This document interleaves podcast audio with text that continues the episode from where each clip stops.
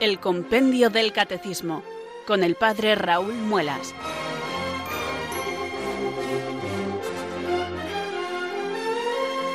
Muy buenas tardes, queridos oyentes de Radio María. Son las 4, las 3 en Canarias. Aquí comienza una nueva edición del programa El Compendio del Catecismo de la Iglesia Católica. Reciban desde Talavera de la Reina un saludo muy cordial del Padre Raúl Muelas, que un día más les habla desde estos micrófonos de Radio María, la radio de la Virgen, la fuerza de la esperanza. Sed todos bienvenidos.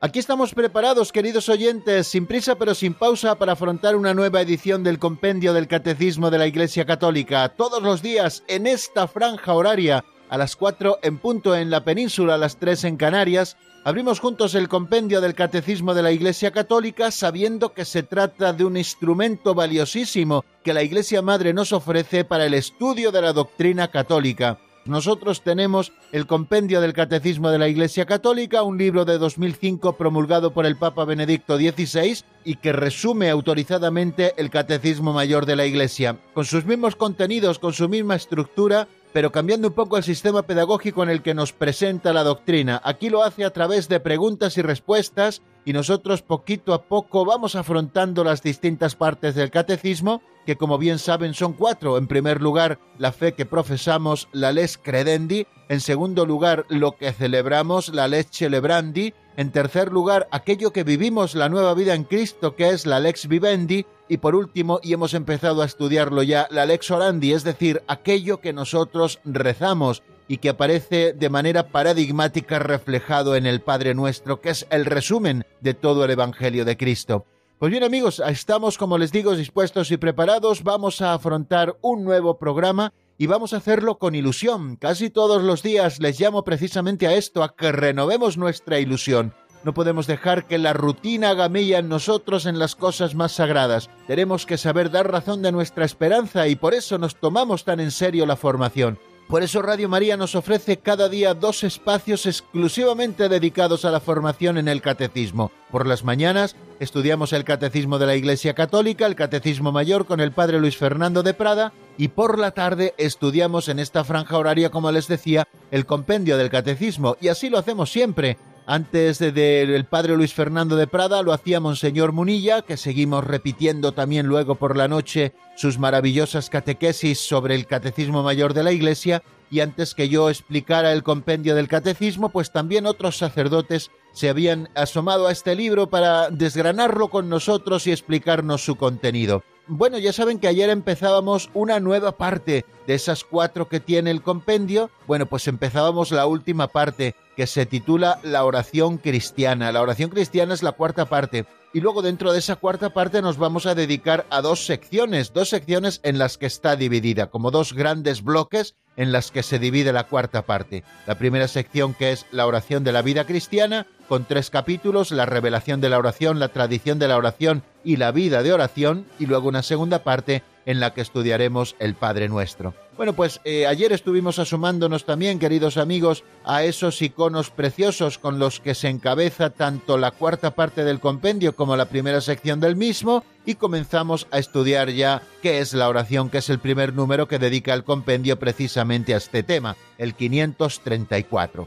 Bueno, pues aquí vamos a continuar, queridos amigos, repasaremos eso de qué es la oración y continuaremos estudiando números para seguir profundizando en este misterio precioso que es propio de todo cristiano, ser almas orantes. Bueno amigos, pues si les parece, vamos a empezar rezando, vamos a empezar invocando al Espíritu Santo para que venga sobre nosotros, nos ilumine y nos fortalezca y podamos cumplir con nuestro cometido. Rezamos así. Ven Espíritu Santo, llena los corazones de tus fieles y enciende en ellos el fuego de tu amor. Envía, Señor, tu Espíritu que renueve la faz de la tierra. Oh Dios, que llenaste los corazones de tus fieles con la luz del Espíritu Santo, concédenos que, guiados por el mismo Espíritu, sintamos con rectitud y gocemos siempre de tu consuelo. Por Jesucristo nuestro Señor. Amén.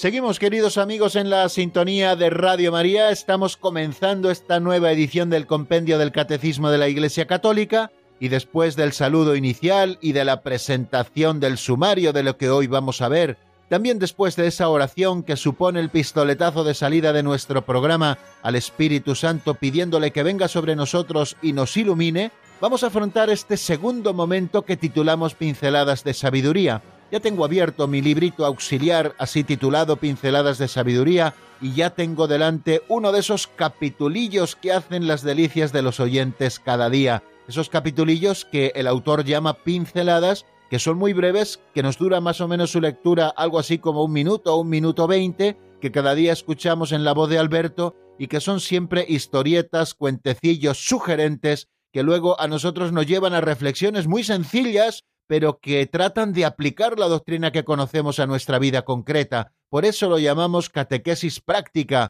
Pues bien amigos, vamos a por la pincelada de hoy que se titula Dos amigos y un oso.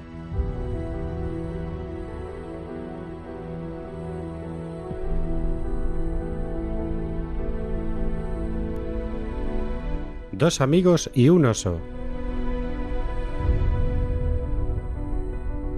La historia está llena de gestos de generosidad. Abundan los casos de personas, de amigos, que habiendo podido salvarse prefirieron esperar a su amigo, ayudarle a salvarse, aun en riesgo de perecer ellos también. Dos amigos atravesaban un bosque, cuando de pronto apareció ante ellos un oso en actitud amenazadora. Uno de los amigos huyó rápido y se subió a un árbol, sin preocuparse del compañero.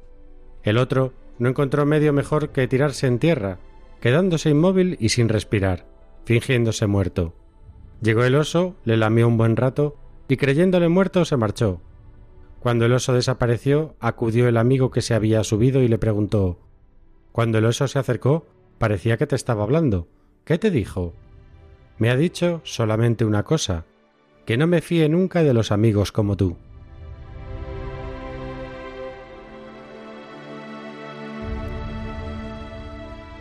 Jesús en el Evangelio, queridos amigos, y seguro que todos ustedes lo recuerdan, nos dice aquello de que nadie tiene amor más grande que el que da la vida por sus amigos. Y no solamente es una doctrina que el Señor nos dice con su palabra, sino que sobre todo nos demuestra con sus propias obras. Jesús es el gran amigo con mayúscula que da la vida por sus amigos, es decir, que nosotros que merecíamos el castigo por nuestra desobediencia, él con su obediencia nos suple en la cruz y sufre ese castigo que nosotros mereceríamos. Es Jesucristo el que da la vida por nosotros. De manera que Jesús no es como el capitán araña que embarca a los demás y él se queda en tierra, sino que es verdaderamente el que va dando ejemplo, es el buen pastor que va delante de las ovejas y que no pone sobre nuestros hombros nunca algo que él no haya llevado previamente. Creo que es importante, queridos oyentes, que tengamos esto a la vista. Jesús nos dice que no hay amor más grande que el que da la vida por sus amigos. Eso es lo que hace el Señor y eso es también lo que nos pretende enseñar por la vía negativa, queridos oyentes, esta pincelada que, como les he dicho, se titula Dos amigos y un oso. La historia ya la hemos escuchado. Iban dos amigos por el bosque cuando de pronto apareció un oso en actitud amenazadora uno sin encomendarse a Dios ni a Santa María, sin tener en cuenta a su propio amigo, de dos brincos se subió a un árbol. Al otro no le dio tiempo porque seguramente reaccionó más tarde, puesto que su amigo no le avisó y cuando quiso darse cuenta ya tenía el oso encima. No se le ocurrió otra cosa que tumbarse en tierra, hacerse el muerto y estar sin respirar mientras el oso permanecía a su lado observando y lamiéndole. Bueno, pues cuando el oso creyéndole por muerto le abandonó, Bajó el otro amigo del árbol, se acercó a su amigo y le dijo Parece que el oso te hablaba, ¿qué te decía? Pues bueno, solo una cosa me ha dicho el oso, que no me fíe nunca de los amigos como tú. Y es que cuando un amigo no está pendiente de sus amigos, cuando un amigo no es capaz de sacrificarse por aquellos a los que quiere, no podemos catalogarle de amigo. Creo que esto es muy de cajón, creo que esto podemos comprenderlo todos. El amigo es el que se preocupa por su amigo, el que le quiere, el que incluso es capaz de arriesgar su vida por salvar la vida del amigo, como tantas veces hemos visto a lo largo de la historia en muchísimas ocasiones. El amigo se sacrifica por su amigo. Un amigo que no lo hace, bueno, pues será un conocido, pues será alguien con el que sales a dar un paseo de vez en cuando, o será alguien con el que te tomas una cerveza o un refresco, pero no será nunca un amigo, porque el amigo se sacrifica por su amigo, está incluso dispuesto a anteponer su propia vida a la vida del amigo. Por eso no hemos de fiarnos mucho de aquellos que no se ocupan de nosotros, aquellos que no nos cuidan casi más que a ellos. Por eso tenemos que aprender la generosidad, la generosidad de ser buenos amigos. San Agustín de Hipona, con esas frases redondas que tantas veces citamos aquí en el compendio del Catecismo, nos dice que el amigo es dimidium anime me, es la mitad de mi alma. Eso es el amigo, la mitad de mi alma. Por eso la mitad de mi alma no busca el salvar solo una parte de la misma abandonando la otra, sino que busca el bien general. Y el bien general en ese caso es la unión que existe entre esas dos personas que se profesan un amor de amistad. Solamente aquel que vive así la amistad puede darnos esa confianza en la que podamos descansar. Solo aquel que se preocupa por ti, solo aquel que está dispuesto a arriesgar su vida por ti, solo aquel que te defiende, pero luego también es capaz de corregirte. Solo aquel que te quiere de esa manera, queridos amigos, produce el descanso de la confianza. Ese es el verdadero amigo y esa es la verdadera amistad que nosotros tenemos que buscar cada uno de los días de nuestra vida, no abandonando nunca a nuestros amigos a su suerte, sino preocupándonos por ellos, cuidándolos siempre, sabiendo que el mejor amigo es el que da la vida por aquellos a los que ama, como nos decía nuestro Señor.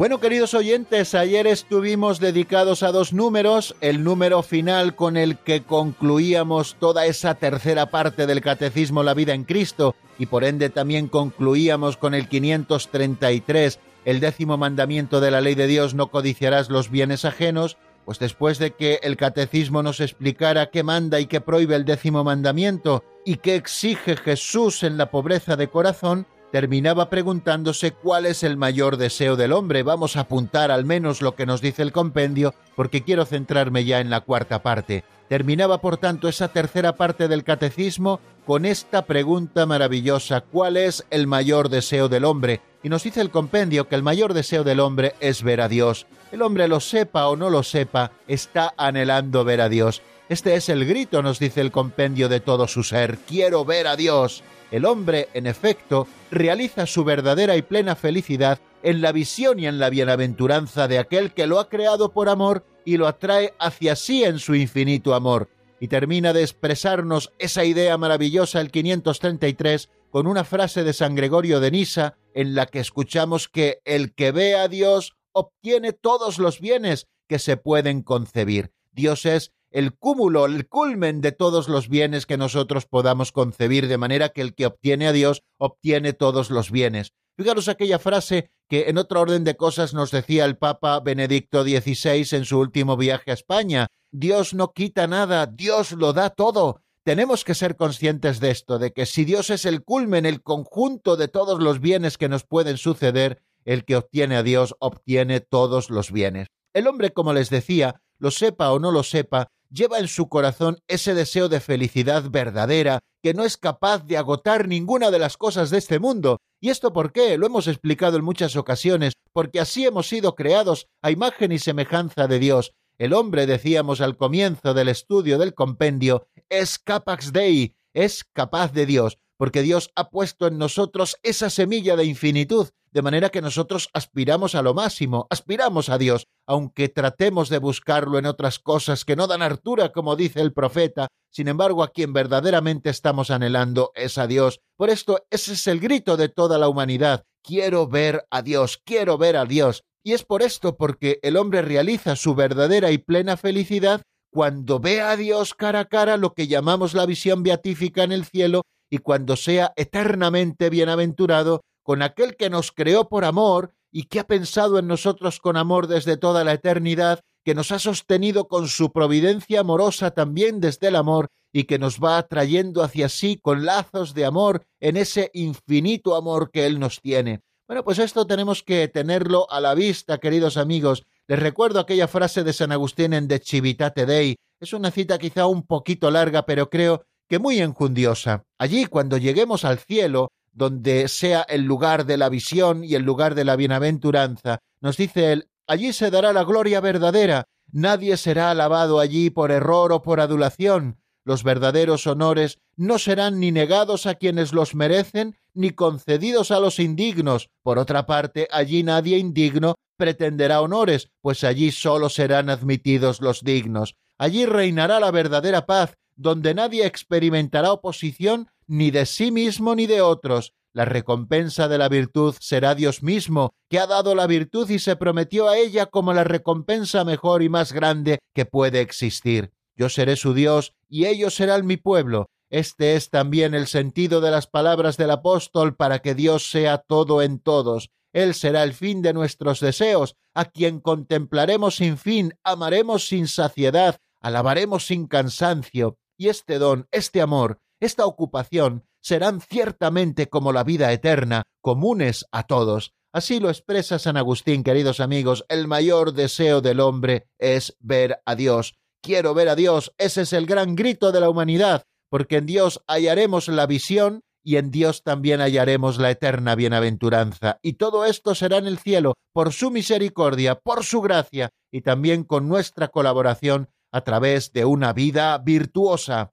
Y luego, sin solución de continuidad, queridos amigos, comenzábamos la cuarta parte del compendio, esa gran cuarta parte que se titula la oración cristiana. Les explicaba así un poquito para que lo tengan en cuenta y puedan asomarse también a ello, por aquello de que la verdad no sólo se expresa con palabras, sino que también se expresa con la belleza, como decíamos hace varios días, pues ese icono copto que representa precisamente el momento de Pentecostés, cuando el Espíritu Santo desciende sobre los apóstoles y sobre la Virgen María, y también nos deteníamos un momentito en explicar ese otro icono que encabeza la primera sección de esta cuarta parte que se titula La oración en la vida cristiana, se trata de un icono de las principales fiestas litúrgicas, y es que todos los momentos, decíamos, son propicios para la oración, y la Iglesia tiene también especiales momentos para que nosotros vivamos la oración. Y en ese icono se representan las principales fiestas litúrgicas, teniendo como centro el misterio pascual,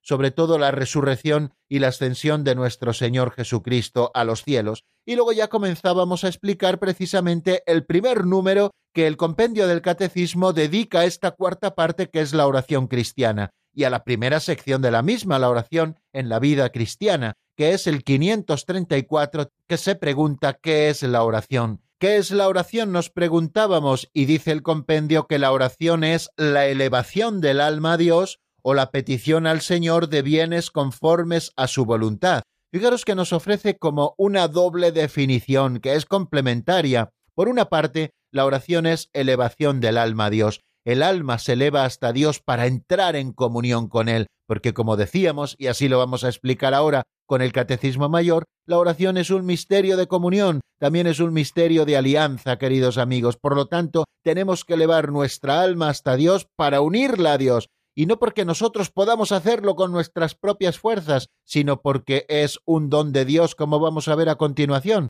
Y también nos dice que la oración es petición al Señor de bienes. Claro, es propio también de la oración la petición de bienes. La petición de bienes ya es una respuesta a Dios que nos llama, como vemos en el caso de la samaritana. Si conocieras el don de Dios, tú le pedirías de beber el agua viva, y la samaritana le dice, dame siempre de esa agua. ¿Veis? Ya la petición es una oración, y es una oración que es respuesta también al don de Dios, pero, pero hemos de pedir bienes que sean conformes a la voluntad de Dios, no bienes que nos aparten de Dios, sino aquellos que son conformes a su voluntad. Solo la petición de estos bienes es considerada una verdadera oración. Continúa diciéndonos el 534, y ayer lo estuvimos estudiando, que la oración es siempre un don de Dios que sale al encuentro del hombre. Fijaros que esta es una constante. No es que nosotros hayamos buscado a Dios, que también lo buscamos porque llevamos en nuestro corazón esa ansia de conocer a Dios, sino que es que Dios ha salido al encuentro del hombre. Esto es lo propio de la revelación, esto es lo propio de la religión judio-cristiana, queridos amigos, que Dios ha salido al encuentro del hombre, y Dios sale al encuentro del hombre también con sus dones, y la oración es uno de estos grandes dones que siempre decimos un don de Dios. muchas veces nos fijamos en la oración en aquello que nosotros tenemos que hacer, en nuestro plan de oración, en nuestro método de oración, en el tiempo que nosotros dedicamos. Todo eso es importante, pero ojo, no es lo más importante. Lo más importante es considerar la oración como lo que verdaderamente es, siempre un don de Dios que sale a nuestro encuentro. Y nos dice también, para terminar la explicación de ese número 534, que la oración cristiana es relación personal y viva de los hijos de Dios con su Padre infinitamente bueno, con su Hijo Jesucristo y con el Espíritu Santo que habita en sus corazones. La oración cristiana madura, queridos amigos, es una relación personal entre un Hijo y su Padre Dios y su hermano Jesucristo y el Espíritu Santo que es el templo que habita dentro de nosotros y que nos convierte en templos de Dios pues queridos oyentes, tengamos esto a la vista. Nosotros no podemos rezar a un Dios etéreo. Nosotros rezamos a un Dios al que conocemos porque se nos ha revelado y porque nos ha introducido en el seno de su familia. Por eso la oración verdadera, la oración madura, es aquella que establece una relación personal no con Dios en general, sino con cada una de las personas divinas, como Dios, como nuestro Padre infinitamente bueno, con Jesucristo, que es su Hijo y que es también nuestro hermano mayor, y con el Espíritu Santo que habita en nuestros corazones, porque Dios nos lo ha entregado como Dios y don de Dios. Así define San Agustín al Espíritu Santo. Fijaros una cosa que ayer también decíamos y lo hacíamos con el Catecismo Mayor de la Iglesia, que es esa definición que Santa Teresa de Lisieux hace sobre la propia oración. Dice ella, para mí la oración es un impulso del corazón, una sencilla mirada lanzada hacia el cielo, un grito de reconocimiento y de amor tanto desde dentro de la prueba como en la alegría. Fijaros qué profundamente describe la pequeña Teresa, Teresa de Lisieux, que es grandísima, porque es también doctora de la Iglesia, y además porque el Señor le enseñó el caminito espiritual de la infancia espiritual que ella supo recorrer y también enseñar. Para ella la oración es un impulso del corazón, es el corazón el que se eleva a Dios, el corazón como la sede de toda la persona, y es una sencilla mirada que brota del corazón hacia el cielo, como ella misma nos dice, y en definitiva un grito de reconocimiento y de amor, tanto cuando estamos en la prueba viviendo la cruz como cuando estamos en momentos de alegría. Estamos rezando cuando nos resulta fácil rezar y estamos rezando cuando la oración se nos hace como humanamente más cuesta arriba, porque es un impulso del corazón, una sencilla mirada hacia el cielo, repito, un grito de reconocimiento y de amor tanto desde el momento de prueba como desde el momento de alegría. Decíamos que la oración teníamos que considerarla en una triple faceta. Decíamos que en primer lugar la oración es un don de Dios. Si decíamos que la oración es elevación del alma a Dios o la petición a Dios de bienes convenientes, es San Juan Damasceno quien nos ofrece precisamente esta definición, nosotros nos podemos preguntar con el Catecismo Mayor, ¿desde dónde estamos hablando a Dios cuando oramos? Desde la altura de nuestro orgullo y de nuestra propia voluntad o desde lo más profundo de un corazón humilde y contrito. La humildad es la base de la oración, queridos amigos. Nosotros no sabemos pedir como nos conviene. La humildad, por tanto, es una disposición necesaria para recibir gratuitamente el don de la oración. Los orgullosos no tendrán nunca el don de la oración. Quizás se pongan delante del Santísimo, quizás se recojan mucho aparentemente, pero no tendrán el don de la oración porque la humildad es una disposición necesaria con la que nosotros hemos de colaborar para recibir gratuitamente el don de la oración. El hombre es un mendigo de Dios y esto no lo debemos de olvidar y es San Agustín quien nos lo enseña. Bueno, antes hablábamos del encuentro de Jesús con la samaritana. Eh, Jesucristo es el que ofrece este don. La samaritana también responde incluso con su propia petición pero es de Cristo de quien parte la iniciativa, es Él quien la espera junto al pozo, es Él el que comienza la conversación pidiéndole de beber, es Él quien le ofrece el agua viva, el don de la oración es un don de Dios, es Dios quien toma la iniciativa, queridos amigos, para llamarnos a la intimidad con Él. Decíamos que otra clave de comprensión de la oración es como alianza. ¿De dónde viene la oración del hombre? Cualquiera que sea el lenguaje de la oración, el que ora es todo el hombre, sin embargo, para designar el lugar de donde brota la oración, las Sagradas Escrituras hablan a veces del alma o del espíritu y con más frecuencia hablan del corazón. Nos dice el Catecismo Mayor que utiliza esta expresión más de mil veces. Es el corazón el que ora, y si el corazón está alejado de Dios, la expresión de la oración, por lo tanto, es vana. Solo el Espíritu de Dios, que sondea lo más profundo, puede sondear nuestro corazón y conocerlo. Es, por lo tanto, el lugar de la decisión en lo más profundo de nuestras tendencias psíquicas, es el lugar de la verdad, allí donde elegimos entre la vida y la muerte, es el lugar del encuentro, ya que a imagen de Dios vivimos en relación, es decir, es el lugar de la alianza, ese es el corazón. Por lo tanto, la oración cristiana es una relación de alianza entre Dios y el hombre en Cristo, es acción de Dios y del hombre, brota del Espíritu Santo y de nosotros, dirigida por completo al Padre, en unión con la voluntad humana del Hijo de Dios hecho hombre. Y otra clave también es considerar la oración como comunión. Fijaros que en la nueva alianza la oración es la relación viva de los hijos de Dios con su Padre infinitamente bueno, con su Hijo Jesucristo y con el Espíritu Santo. La gracia del reino, nos dice el Catecismo Mayor, citando a San Gregorio Nacianceno, es la unión de la Santísima Trinidad toda entera con el Espíritu todo entero. Así, la vida de oración es estar habitualmente en presencia de Dios, el tres veces santo, y en comunión constante con Él. Eso precisamente es la oración, queridos oyentes. Bueno, pues vamos a dejar aquí, queridos amigos, el repaso de lo que vimos en nuestro último programa. Les ofrezco el primer tema musical del día para descansar de la palabra. Se trata de un tema de Paulina Rojas titulado Eres mi Dios y está sacado del álbum Mi historia en ti. Lo escuchamos y enseguida estamos nuevamente juntos.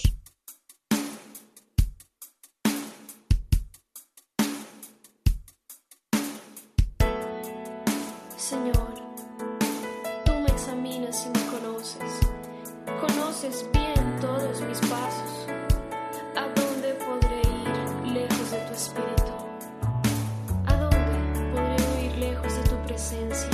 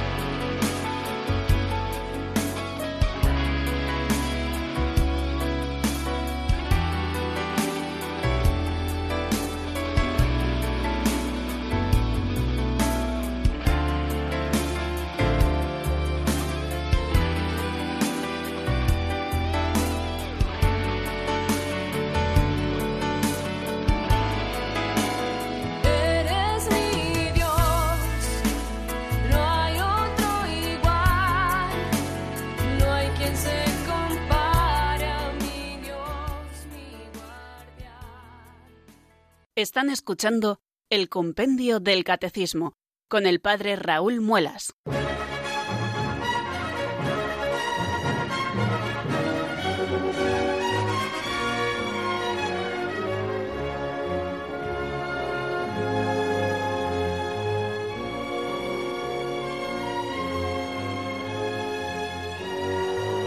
Creo que es importante, queridos oyentes, y mientras vamos adentrándonos en esta cuarta parte del compendio del catecismo, que de vez en cuando nos asomemos al índice general para no perdernos, para ver la estructura, esto es importante a la hora de estudiar, para ver la estructura que nos presenta el compendio del catecismo. Les decía que la cuarta parte, que se titula La oración cristiana, tiene dos secciones. La primera sección, la oración en la vida cristiana, la segunda sección, la oración del Señor, el Padre nuestro. Bueno, la primera sección está dividida en tres capítulos. el capítulo primero donde se nos habla de la revelación de la oración, luego un capítulo segundo que nos habla de la tradición de la oración, y el tercer capítulo nos habla de la vida de oración. Bueno, pues es importante, digo, situarnos un poco en este índice general para saber la estructura y poder tener en nuestra cabeza, pues, cómo vamos procediendo con orden a la hora de estudiar el compendio tal y como lo hace nuestro libro de texto. Bueno, después de habernos definido qué es la oración,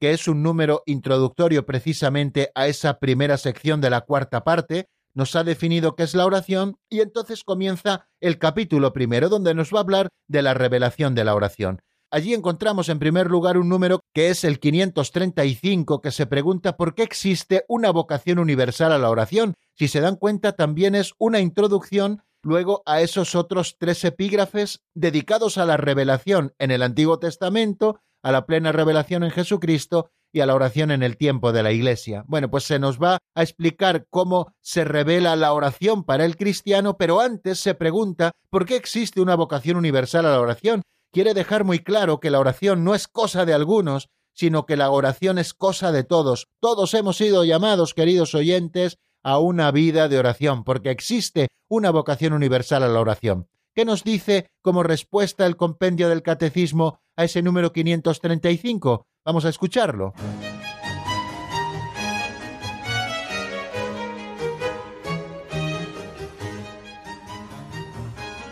Número 535. ¿Por qué existe una vocación universal a la oración? Existe una vocación universal a la oración porque Dios, por medio de la creación, llama a todo ser desde la nada, e incluso después de la caída, el hombre sigue siendo capaz de reconocer a su Creador conservando el deseo de aquel que le ha llamado a la existencia. Todas las religiones, y de modo particular toda la historia de la salvación, dan testimonio de este deseo de Dios por parte del hombre, pero es Dios quien primero e incesantemente atrae a todos al encuentro misterioso de la oración.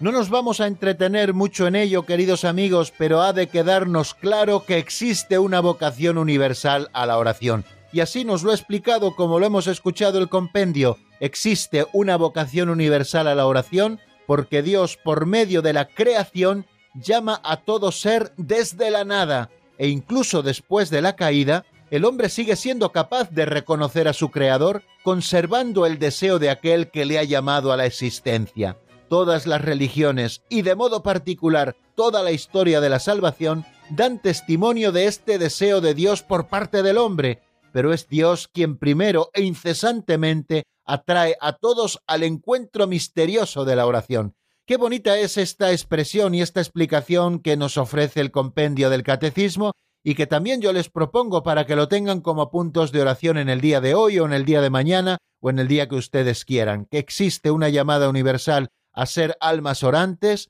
porque Dios nos ha creado y desde esa creación ha insertado en nosotros el deseo de Él, porque Dios nos llama desde la nada al ser e incluso después de nuestra propia caída, de la caída del hombre, de la primera caída, la caída universal y de nuestras caídas personales, el hombre sigue siendo capaz de reconocer a su Creador, aunque quizá de una manera un tanto ofuscada porque se oscurece el entendimiento con el pecado y se debilita la voluntad, pero el hombre sigue siendo capaz de reconocer a su Creador, conservando el deseo de aquel que le ha llamado a la existencia. Por eso existe la posibilidad, queridos amigos, de la conversión, porque conservamos íntegro el deseo de aquel que nos ha llamado a la existencia, y esto es lo que nos hace volver a Él, esa gracia que Dios deposita en nuestros corazones. Y precisamente todas las religiones, todas las culturas han sido religiosas, han buscado a Dios. Esto es precisamente un testimonio de esto que estamos diciendo, de que el hombre busca a Dios, a tientas a veces, o cuando Dios se ha revelado le busca de manera verdadera. Por eso, quizá de una manera particular, es en la historia de la salvación donde encontramos ese testimonio más orientado del deseo de Dios por parte del hombre. Y allí es donde vemos también en la revelación que es Dios quien primero e incesantemente atrae a todos al encuentro misterioso de la oración. Es Dios quien primero llama, olvide el hombre a su Creador y se esconda lejos de su faz corra detrás de sus ídolos o acuse a la divinidad de haberlo abandonado. El Dios vivo y verdadero llama incansablemente a cada persona al encuentro misterioso de la oración. Esta iniciativa de amor del Dios fiel es siempre lo primero en la oración. La actitud del hombre es siempre una respuesta. A medida que Dios se revela y revela al hombre a sí mismo, la oración aparece como un llamamiento recíproco, un hondo acontecimiento de alianza. A través de palabras y de actos tiene lugar un trance que compromete el corazón humano. Este se revela a través de toda la historia de la salvación. Y damos un paso, queridos amigos, a ese primer epígrafe, la revelación de la oración en el Antiguo Testamento. En este epígrafe nos va a hablar de la oración de Abraham, nos va a hablar también de la oración de Moisés, nos va a hablar también de las relaciones que en el Antiguo Testamento tienen el templo y el rey con la oración, también el papel que desempeña la oración en la misión de los profetas y por último, algo diremos también de la importancia de los salmos en la oración. Como ven, vamos a asomarnos a esa revelación de Dios y de la oración en el Antiguo Testamento, y lo vamos a hacer, si me lo permiten, de una manera un tanto rápida, porque no podemos, recuérdenlo, entretenernos demasiado, y bien que lo siento. 536. ¿En qué sentido Abraham es un modelo de oración? Lo escuchamos en la voz de Marta.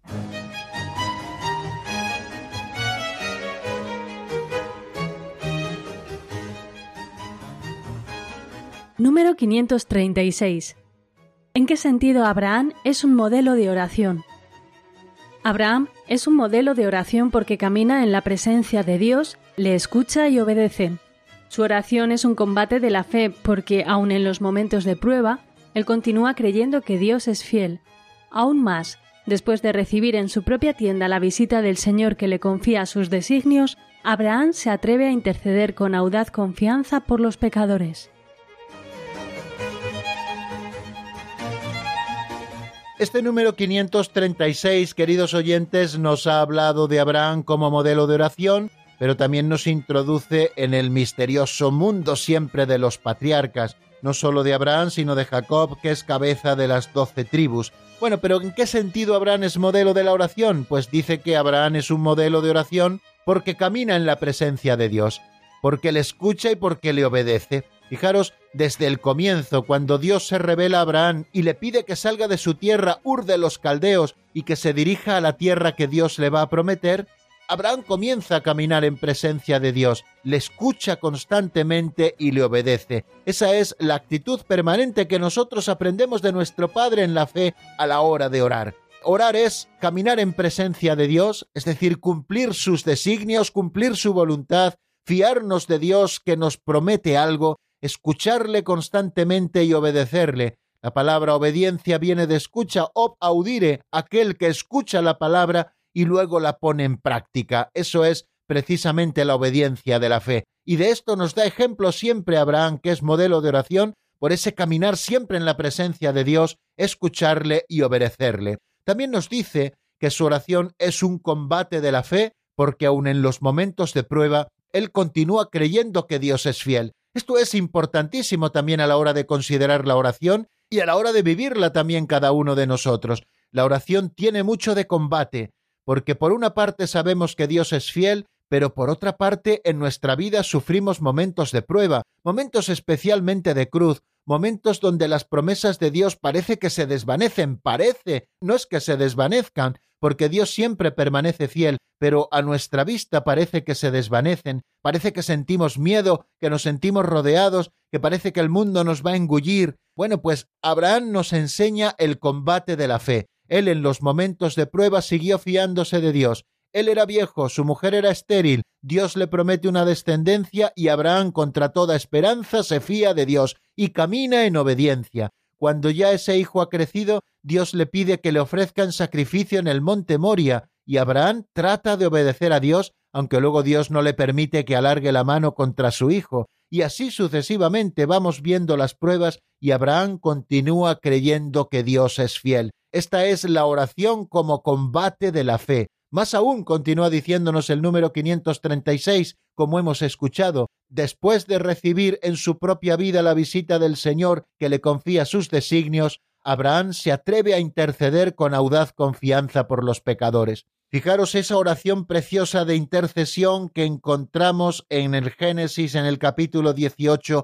a partir del versículo 16, cuando Dios le dice a Abraham que va a destruir la ciudad porque en ella no encuentra quien le sirva con sincero corazón, Abraham empieza a interceder y si solo hubiera cuarenta, y si solo hubiera treinta, y si solo hubiera veinte, y si solo hubiera diez, pues en honor a ese diez no destruiría la ciudad. Fijaros qué oración tan bonita de intercesión encontramos en Abraham. Vemos en este personaje central en la historia de la salvación y también personaje inicial, vemos en qué sentido Abraham se convierte el modelo de oración y cómo se va revelando cómo ha de ser la oración del cristiano también en la persona de Abraham. ¿Y qué nos dice el compendio del Catecismo sobre Moisés? ¿Cómo oraba Moisés? Vamos a escucharlo en la voz de Marta Jara.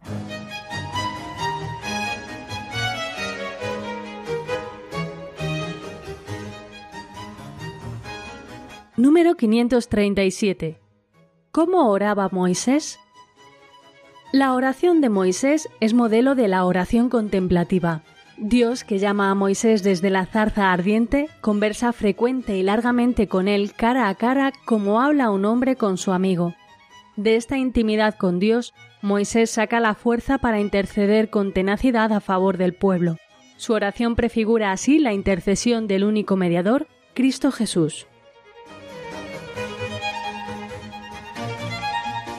Con Moisés, queridos oyentes, la oración ya no solo es un caminar en presencia de Dios, escuchar y obedecer. La oración ya no solo es un combate de la fe y aun en los momentos de prueba, ya no solamente es recibir la visita del Señor e interceder con audacia, sino que la oración de Moisés es modelo de oración contemplativa, como hemos escuchado. Nos dice el compendio que Dios, que llama a Moisés desde la zarza ardiente, conversa frecuente y largamente con él cara a cara como habla un hombre con su amigo. Así lo expresa el libro del Éxodo en el capítulo 33 versículo 11 cuando nos expone cómo era la relación de Moisés con Dios. De esta intimidad con Dios, Moisés saca la fuerza para interceder con tenacidad a favor del pueblo. Su oración prefigura así la intercesión del único mediador que es Cristo Jesús. Fijaros lo que nos dice ese número 537. Se nos revela una nueva dimensión de la oración que todos estamos llamados a vivir. La oración de Moisés es un modelo de oración contemplativa. Recuerden ese pasaje antiguo. Moisés va pastoreando por el desierto los rebaños de su suegro Jetro y de pronto ve el espectáculo de una zarza que ardía sin consumirse y movido por la curiosidad de ese espectáculo, Moisés se acerca y desde la zarza ardiente Dios conversa con él, Dios se dirige a Moisés, comienza una conversación con él, Dios le regala el don de la oración, un don de la oración que no se apartará nunca de la vida de Moisés, porque como nos ha dicho el libro del Éxodo, conversa frecuente y largamente con él y además con esa dimensión de contemplación, cara a cara, como habla un hombre con su amigo. Cuando Moisés entraba a la tienda, se descubría el rostro y hablaba cara a cara con Dios. Tanto es así que el esplendor de su cara, para que los hombres no se quedaran en el sentido de lo caduco, él lo tapaba después de salir de la tienda, para que, como les he dicho, los hombres no se quedaran en los elementos creados, sino que fueran directamente al Creador, que habitaba con ellos en esa tienda del encuentro y que hablaba con su jefe como un hombre habla con su amigo. Y fijaros que esta intimidad con Dios es la que le da fuerza a Moisés para interceder constantemente y con tenacidad en favor de su pueblo. Fijaros solamente en un detalle, hay varios momentos, pero fijaros en el detalle cuando Dios decide destruir al pueblo porque ha idolatrado, cuando le está entregando las tablas de la ley a Moisés en el monte, Moisés intercede. ¿Qué van a decir las otras naciones? Con mala intención los sacó de Egipto para matarlos en el desierto. Él intercede para que Dios tenga misericordia. Y no solo ahí, sino cuando el pueblo se queja en el desierto y pide pan y pide agua y pide carne. Bueno, pues Moisés va intercediendo ante Dios y saca esa fuerza de la intercesión precisamente de esa oración contemplativa que Moisés tiene porque hablaba con Dios, repito, como un amigo habla con su amigo y su oración prefigura así la intercesión del único mediador Cristo Jesús. Ya encontramos, queridos oyentes, en la oración de Moisés prefigurada la oración de Cristo, que es el único mediador entre Dios y los hombres. El Moisés ya está prefigurado como en un tipo, lo que luego se cumplirá plenamente en Jesucristo. También nos habla el número 538 de las relaciones que tienen en el Antiguo Testamento el templo y el rey con la oración. Vamos a ver qué es lo que nos dice ese número 538 en la voz de Marta Jara.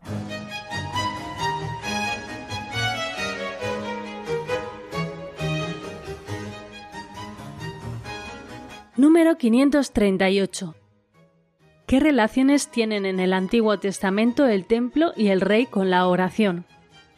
A la sombra de la morada de Dios, el arca de la alianza y más tarde el templo, se desarrolla la oración del pueblo de Dios bajo la guía de sus pastores.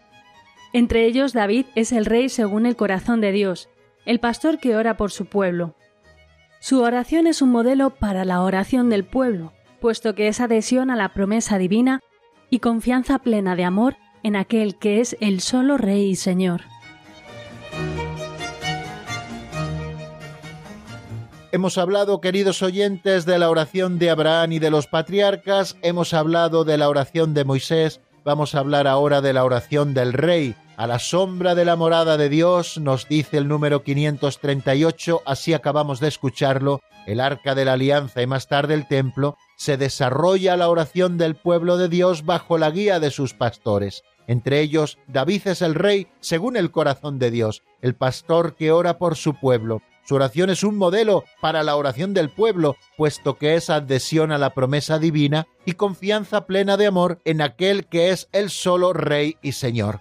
Bueno, pues aquí vemos, queridos amigos, a lo que se quiere referir en esta otra etapa también de la historia de la salvación, cuando Dios habita en medio de su pueblo, viene en el arca de la alianza y más tarde en el templo de Jerusalén, después de que Salomón lo construya para que en él habite la gloria de Dios. Es precisamente a la sombra de esa morada de Dios donde se desarrolla la oración del pueblo de Dios, donde el pueblo aprende a orar bajo la guía de sus pastores. Y entre ellos destaca como paradigmático el rey David, que es rey según el corazón de Dios, que es el pastor que ora por su pueblo, como también encontramos muchas veces en la Sagrada Escritura. De manera que su oración es un modelo para la oración del pueblo, puesto que es adhesión a la promesa divina y confianza plena en aquel que solo Él es Rey y Señor, con mayúscula, y ese es Dios. A la sombra de la morada de Dios, el arca de la alianza o el templo, como hemos dicho, los guías del pueblo son los primeros que enseñan a orar al propio pueblo. Recordad aquel pasaje del pequeño Samuel que aprendió de su madre Ana cómo estar ante el Señor y también aprendió del sacerdote Elí cómo escuchar la palabra de Dios y responder Habla Señor que tu siervo escucha. Más tarde también él conocerá el precio y el peso de la intercesión. Por mi parte, leemos en el primer libro de Samuel, lejos de mí pecar contra el Señor, dejando de suplicar por vosotros y de enseñaros el camino bueno y recto. Fijaros que en los Salmos David, inspirado por el Espíritu Santo, es el primer profeta de la oración judía y cristiana. La oración de Cristo, verdadero Mesías e Hijo de David, revelará y llevará a su plenitud el sentido de esta oración. Bueno, pues amigos, aquí vamos a dejar las explicaciones del día de hoy. Voy a ofrecerles nuestro número de directo por si ustedes quieren contactar con nosotros. Se trata del 910059419, 910059419 y pueden ustedes ir marcando mientras escuchamos una canción del grupo Refugio de Argentina titulada Jesús. La escuchamos y enseguida estamos nuevamente juntos en el 910059419.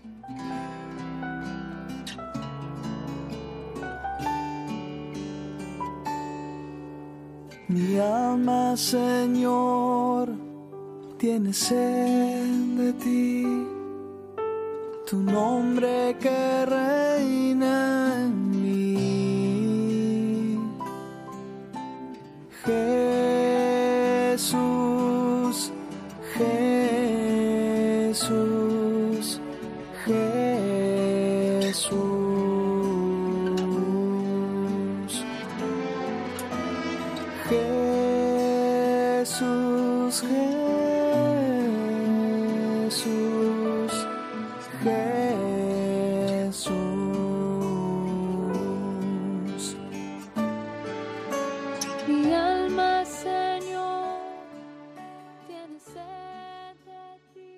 Están escuchando el Compendio del Catecismo con el Padre Raúl Muelas.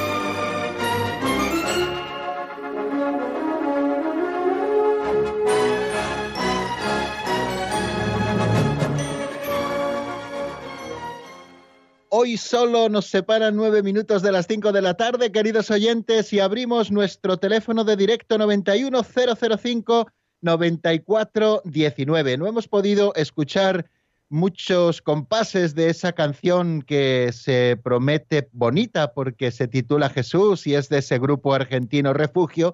Bueno, a lo mejor cualquier otro día podemos, amigos, escucharla entera, porque hoy andábamos más apretados de tiempo. Bueno, vamos a dar paso, si les parece, a la primera llamada que ha tenido a bien llamarnos al 910059419. Nos llama desde Torres de la Alameda y es nuestro amigo Juan José. Buenas tardes y bienvenido.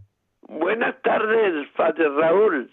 Mire, tengo un problemilla porque yo tengo el catecismo mayor, pero ahora con el 534 se me iba un poco porque no quería decir, tengo todos los apuntes bien de estos días, pero con el con el compendio no.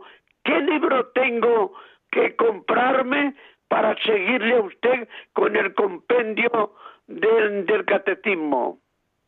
Bueno, pues mire, yo los dos, eh, las dos fuentes principales que uso casi todos los días es el compendio del Catecismo de la Iglesia Católica, que es el resumen que nos regaló en el año 2005 el Papa Benedicto XVI, es el que seguimos número a número, y también siempre tengo como referentes los números del Catecismo Mayor que aparecen referidos en, en, en el margen del compendio del Catecismo, los números del Catecismo Mayor, donde se amplía lo que nos dice de una manera más compendiada el, nuestro libro de texto, que es el compendio del Catecismo. Así que esos dos son los referentes que yo utilizo y con los que se puede seguir perfectamente, queridos oyentes, pues eh, la explicación que vamos dando.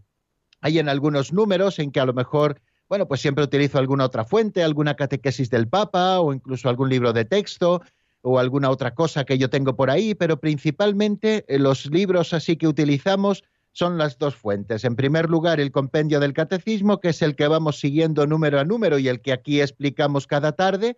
Y luego también siempre hacemos referencia a esos números que aparecen en el, en el compendio mayor, en el margen, en el compendio del catecismo, perdón, al margen, y que hacen referencia al catecismo mayor de la Iglesia. En este caso, a propósito del 534, los números referentes son el 2558 al 2565 del Catecismo Mayor de la Iglesia. Ahí evidentemente amplía más la doctrina, todo lo que hemos dicho a propósito de qué es la oración, que es la elevación del alma a Dios o la petición al Señor de bienes, pero conformes a su voluntad, no de cualquiera bienes, sino aquellos que son conformes a su voluntad. Y nos explica ahí también, y de una manera eh, quizá mucho más amplia, nos habla así el Catecismo Mayor de la Iglesia, de la oración, que es siempre un don de Dios, que sale al encuentro del hombre, de la oración cristiana, que es relación personal y viva de los hijos de Dios con su Padre infinitamente bueno, con su Hijo Jesucristo y con el Espíritu Santo que habita en nuestros corazones. Quiere decir que la oración cristiana siempre ha de ser trinitaria, porque cuando nosotros nos dirigimos a Dios, nos dirigimos a un Dios que conocemos porque Él se ha revelado. Bueno, nos vamos eh, hasta Burgos. Allí nos espera nuestro amigo Bene. Buenas tardes, bienvenido amigo. Nos queda solo un minuto. Pues buenas tardes, voy a ser muy breve. Solamente todo va relacionado con el catecismo. ¿eh?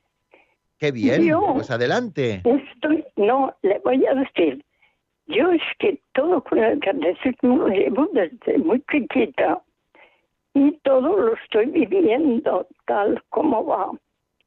Entonces le voy a decir solamente una palabra, porque como tengo usted que ser tan breve, he tenido un milagro por el padre Emiliano Tardís.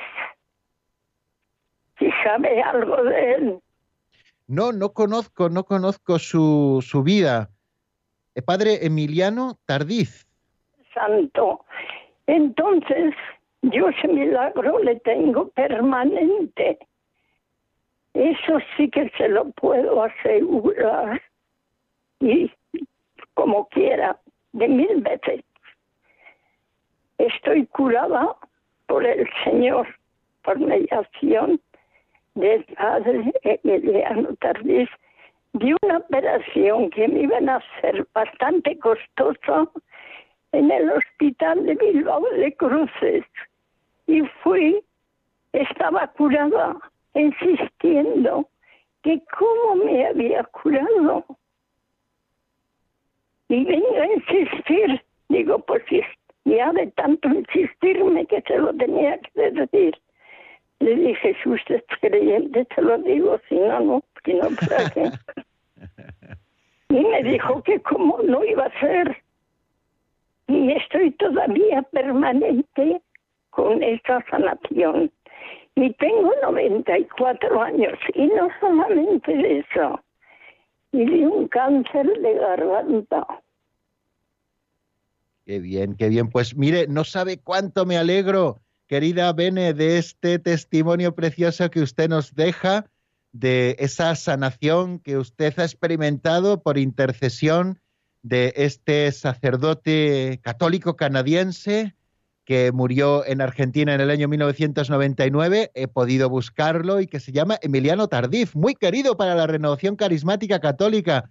Pues qué bien, pues oye, no deje de comunicar usted este don recibido del Señor por intercesión del Padre Emiliano Tardif, si es que está abierta su causa, cosa que desconozco, pero creo que sería interesante que esto no se desconozca, esto que usted nos ha contado hoy aquí en el compendio del catecismo. Muchísimas gracias, querida Bene, por su intervención esta tarde aquí en el compendio y muchísimas gracias también a Juan José, que nos ha llamado desde la Alameda, desde Torres de la Alameda, y muchas gracias a todos ustedes, queridos oyentes, por haber compartido una vez más el compendio del catecismo, que mañana seguimos, si Dios quiere.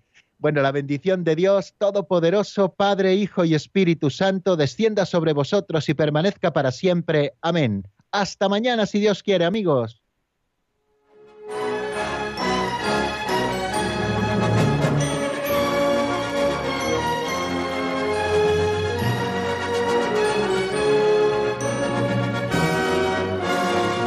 El Compendio del Catecismo con el Padre Raúl Muelas.